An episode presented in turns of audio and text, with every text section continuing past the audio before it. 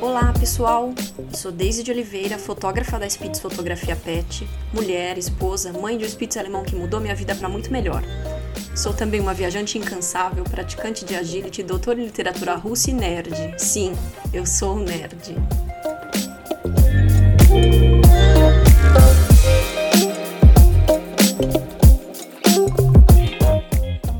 Sejam muito bem-vindos. Aqui falaremos um pouco de tudo: sobre fotografia, marketing, universo canino, ser mulher nesse mundo louco de hoje em dia e o mais importante, como ser o melhor profissional que você pode ser. Este é o podcast da Spitz Fotografia Pet. Episódio 10. É... Hoje nós vamos falar sobre lentes. Lentes e especificamente sobre lentes dentro da fotografia pet, é claro. É a gente tem uma tendência a achar. É, a gente vê outros fotógrafos que são muito bons falando que, que equipamento não é tudo, que a gente consegue fazer uma fotografia muito boa com equipamentos baratos. É, eu concordo, mas eu tenho algumas ressalvas.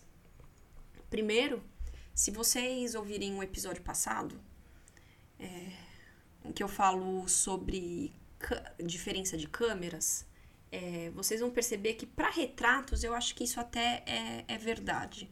Mas se você quiser começar a fotografar cães em ação, é, ou seja, cães correndo, cães fazendo agility, cães fazendo esporte, vocês vão começar a perceber que as câmeras iniciais, essas câmeras mais simples, vão começar a te limitar, porque elas não têm, elas não são tão rápidas o foco dela não é tão rápido, então ela começa a te limitar. A mesma coisa acontece com as lentes.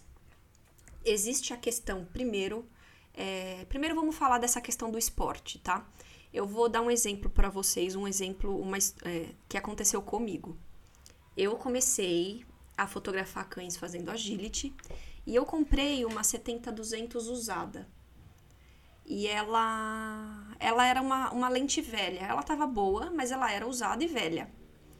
E eu porque a, a 70-200 é a lente que todo mundo usa para esporte. Isso não só para esporte canino, mas para qualquer tipo de esporte. É uma lente muito versátil para você usar tanto para retratos quanto para esportes. Então ela é muito, muito queridinha por muitas pessoas. E eu comprei essa lente, usada, mais antiga. E aí eu comecei a perceber que a minha taxa de sucesso, minha taxa de, de foco no olho, tá? Porque o negócio é foco no olho, era muito baixa. E aí eu achava que o problema era eu, claro. Eu, eu sempre acho que o problema sou eu. Então a gente sempre acha que o problema é a gente, né? E aí eu tava indo pra Europa e vi é, um curso de, de cães em ação com o Cláudio Piccoli. Eu falei, nossa, é isso que eu preciso para melhorar minha fotografia, para melhorar minha taxa de sucesso. E eu fui fazer o curso dele. Quando eu cheguei lá, eu descobri que, na verdade, a minha lente não era boa o bastante para cães em ação. Ela não era rápida o bastante.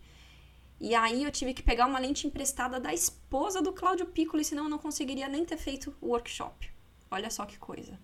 E aí foi engraçado porque foi uma mistura de alívio com tristeza. Então, alívio de, puxa, não sou eu, a culpada não sou eu, mas ao mesmo tempo tristeza de ter que gastar uma fortuna numa lente nova. Então, é, só para vocês verem como há limitações sim. Não adianta querer comprar uma lente barata, super antiga. É, não adianta esperar que ela vai se comportar igual uma lente nova porque não vai. Porque as lentes mais novas são mais rápidas.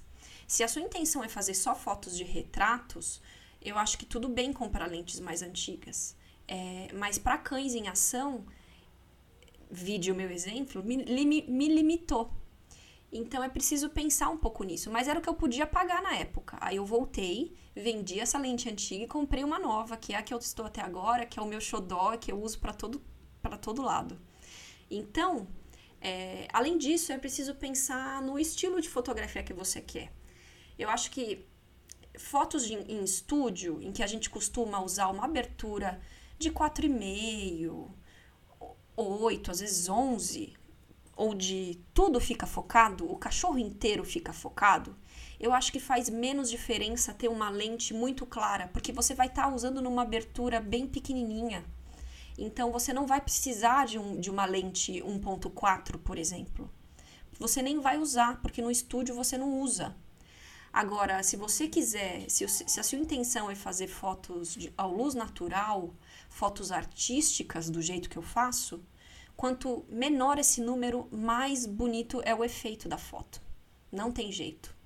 Então, como resolver esse impasse? Porque às vezes a gente não tem dinheiro, a gente está com uma câmera iniciante, de iniciante, com a lente do kit, e a gente não consegue aquele efeito borrado que vocês veem nas minhas fotos. E não consegue mesmo, porque essa lente do kit não vai conseguir. Você não vai conseguir o mesmo efeito, exatamente o mesmo efeito, não. Agora, o que é possível fazer dentro das possibilidades, é, dentro, dentro do seu orçamento? Primeiro, comprar a famosa cinquentinha. Ela custa, eu acho que custa 800 reais mais ou menos, é 50 milímetros 1.8. Ela já vai te dar um desfocado legal. Qual que é o, o a dica aqui de ouro para vocês conseguirem um desfocado, mesmo com câmeras que não, com lentes que não são tão de longo alcance? Por que, que eu estou falando isso? Porque quanto mais longo alcance, 100 mili, 105 milímetros, 135 milímetros, é, 200 milímetros, essas lentes, que são as teles, elas dão mais desfocado. Elas que dão esse, esse aquele borrado bonito que vocês veem na, na minha foto, por exemplo, que eu sempre uso no 200 milímetros. Se você comprar uma lente mais curtinha, vamos dizer assim, 35 milímetros, 50 milímetros, 85 milímetros, o desfocado não vai ser o mesmo, não adianta. É... Então, como tentar resolver esse impasse de falta de dinheiro mas querer um efeito bonito.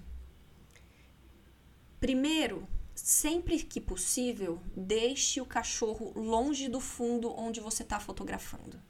Se você colocar o cachorro imediatamente ao, a, na frente do fundo, da, na frente das árvores, por exemplo, na frente das, do arbusto, é, ele não vai ficar borrado.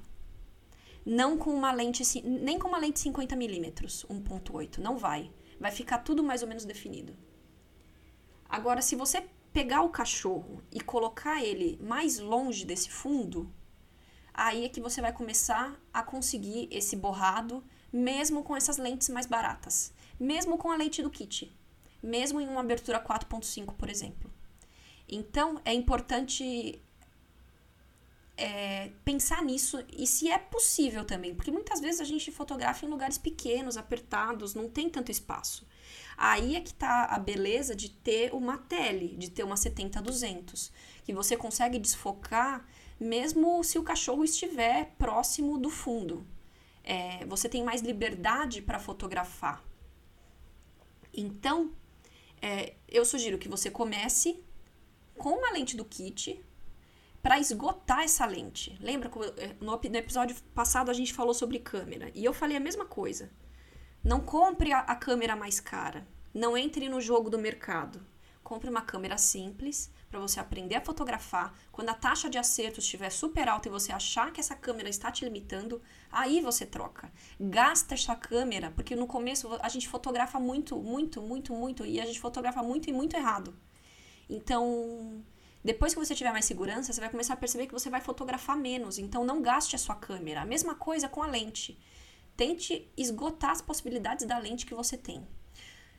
Se você quer começar a, a pensar num kit de lente, pense na cinquentinha, pense na 50mm. Você vai ver como é louco que na hora que você colocar 50mm na sua câmera, vai parecer que você colocou um óculos na câmera. As, a, a foto fica muito mais nítida, é muito mais bonito o efeito. E isso vai acontecer com as outras lentes que você for comprar também. E se você perguntar para mim, ai, mas e agora? Eu troco de câmera ou compro lente? Eu vou dizer, compra a lente. Porque a lente é para sempre. E a lente já vai dar um efeito, já vai dar uma diferença muito grande na sua fotografia, mesmo se você tiver uma câmera cropada. Então, é... comece com a lente do kit, Depois compre uma cinquentinha, uma 50 milímetros. Aí você vai começar a entender um pouco é, das distâncias focais e vai começar a faltar alguma coisa. É, aí você começa a investir conforme vai entrando dinheiro. É preciso gastar de uma maneira racional também, né? É, então, quais lentes eu super recomendo mesmo assim, num kit básico, tá? Básico do básico, básico para a gente não ficar gastando é, mais do que deveria. Então, é uma 50mm 1.8, uma 2470 2.8. Essa 2470, é, o que, que acontece com as lentes? Quanto mais, curta, mais curtas elas são, então, quanto menor o número, por exemplo, a 50 milímetros, a 30 milímetros, 35 milímetros, desculpa, 20, 20 milímetros, 24 milímetros, elas são cada vez mais grande angulares. Quanto menor o número dela, mais grande angular ela é. Ou seja, ela vai capturar mais espaço. Então, por exemplo, você, o ângulo dela, o ângulo da 35 milímetros é muito maior do que a 50 milímetros. A 50 milímetros tem um ângulo maior que a 85. A 85 tem um ângulo maior que a 105. Estão entendendo o que eu estou querendo dizer? Então, o que, que acontece com isso? É... A 2470 ela é uma, é uma lente de zoom, então, é, e que ela é relativamente grande angular, porque você começa com 24, ela é bem grande angular. É, ela não tem aquele borrado maravilhoso, no, na, na 24 milímetros, mas, mas quando você coloca em 70 milímetros e o cão está longe do fundo, é possível ter um borrado sim, tá? Essa é uma lente muito usada para estúdio, porque ela é versátil. Você consegue ajustar o zoom de acordo com o cachorro, de acordo com o ângulo que você quer, e também para fotos externas, mas especialmente para fotos de retratos que você quer pegar o rosto do cachorro, não o corpo inteiro. Se você pegar o corpo inteiro, ela perde um pouco o efeito, é, na minha opinião, tá? É, de, de longe, de, de perto, eu digo. Ela é, ela é, ela é legal para você fotografar de corpo inteiro, mas quando o cachorro tá numa paisagem bonita, numa praia, para você pegar bastante do espaço. Porque ela é uma lente grande angular, como eu disse, então ela pega muito. Então é legal para você contar uma história do cachorro no, no, lugar onde ele tá. Então, em cima de uma montanha, sabe? Num, tem que ser uma paisagem magnífica. Mas essa é uma lente muito boa para você tirar foto de close do cachorro. Do focinho, da carinha dele, com cara de feliz, dele brincando com, com algum brinquedinho, brincando de tug, de cabo de guerra. Essa lente é muito boa para isso. E aí a minha lente queridinha, como eu já disse para vocês, que é a 70-200. A 70-200 de fato é o meu coringa, é a que eu uso para todo lado, ela sempre está comigo. E é, foi o melhor investimento que eu fiz. Ela é super cara, mas vale ca todo centavo, todo, todo centavo gasto, tá? É, como eu disse para vocês, eu tinha comprado uma, uma antiga e ela não foi o suficiente para foto de cães em ação, que são muito rápidos. Então é preciso é preciso pensar na intenção, é preciso ter um, um planejamento de negócio o que, que você quer fo fotografar, onde você quer fotografar, como que você quer fotografar, porque aí você cons consegue pensar exatamente quais lentes que vão te suprir. Quais equipamentos, de modo geral, na verdade. É, porque senão não adianta ficar gastando dinheiro comprando o que você depois não vai usar. É, então tem que pensar de uma forma bem fria e racional mesmo qual fotografia que você quer ter. Eu, por exemplo, para mim era fundamental, como eu queria fazer fotografia artística, eu precisava ter esse fundo borrado. Então, para ter esse fundo borrado, eu precisava de uma, de uma tele. Além disso, eu precisava de uma, de uma lente que me permitisse tirar foto de cães fazendo é, agility, de cães correndo, que é o que eu amo fotografar. Então, a 70-200 me permitiu isso. Aí, eu acho que o segundo passo é comprar as lentes Prime, que, é, que são as lentes fixas. Eu não tenho nenhuma ainda, vou ser sincera para vocês. Tirando a cinquentinha, eu não tenho lentes fixas porque elas são caras, é um investimento muito alto e eu acho que ainda ainda eu não eu não vi, eu não me convenci financeiramente de que é um gasto que vale a pena ter ainda no momento. Eu acho que essa que a 2470 e a 70200 já estão me suprindo muito bem. Mas se vocês quiserem ir um, um, um passinho além, a 105 milímetros é uma ótima opção, é 1.4.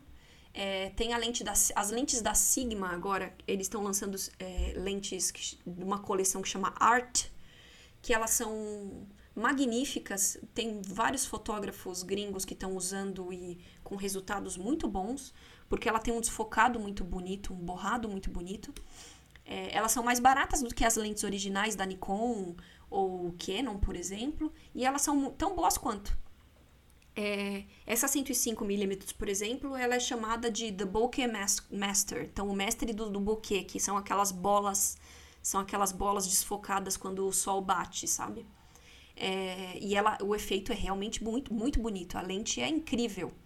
Só que é um investimento, né? É, outra lente também muito popular, de fixa, é a 135mm 1.8 ou 1.4. É, mas eu também acho que assim é, é preciso é preciso fazer um, uma uma análise mesmo do seu negócio para ver se realmente o investimento numa lente dessa vai trazer um retorno financeiro que vocês imaginam. Eu ainda, como eu disse, nada me convenceu a comprar uma lente dessa ainda. Eu não acho que eu vou ter um retorno é, um retorno financeiro que compense. Eu quero comprar, quero comprar, mas é coisa de fotógrafo que quer sempre comprar equipamentos para poder ter um equipamento diferente, uma lente bonita, enfim, mas não que compense racionalmente. Então é isso, pessoal. Eu espero que vocês tenham aproveitado alguma coisa. Espero que vocês pensem um pouco de uma forma mais racional o consumo, é o que eu quero trazer aqui para vocês, nada de compra, compra, compra mas pensar no que vocês precisam e se vocês estão começando, comece com o que tem. Não é preciso ter um equipamento, o melhor equipamento do mundo, mesmo porque vocês nem vão conseguir usar o melhor equipamento do mundo. Tenta, tenta aprender sobre a luz, sobre o triângulo de exposição, tenta usar a câmera no manual. Quando vocês dominarem tudo isso, aí vocês comecem a pensar em fazer um upgrade. Então, é isso. Se vocês tiverem alguma sugestão de temas, eu gostaria de agradecer todo mundo que está ouvindo. Estou muito feliz com, com o resultado desse podcast, que foi um. É, é um empenho, né? Um, é um casamento, né? Que eu estou tendo com vocês toda semana aqui. É, e, tá, e, e eu estou realmente conseguindo manter a promessa de fazer semanalmente. Então, gostaria de agradecer a vocês. Se vocês tiverem dúvidas, sugestões de pautas, podem mandar no contato arroba é, ou, no arroba, ou no meu Instagram, arroba para me seguir é, e saber das novidades. É, se vocês quiserem, se vocês estiverem interessados, há tutoriais de edição disponíveis para compra no meu site. Tem uma aba para fotógrafos, também tem é, consultoria que vocês vão conseguir trabalhar o que vocês estiverem precisando dentro da fotografia de vocês, num bate-papo feedback comigo. É, tem também presets grátis para vocês, é, análise de portfólio grátis de 15 minutos. Tudo isso está no site no spitzfotografiapet.com.br na barra para fotógrafos. Então é isso. Até a próxima semana. Até lá.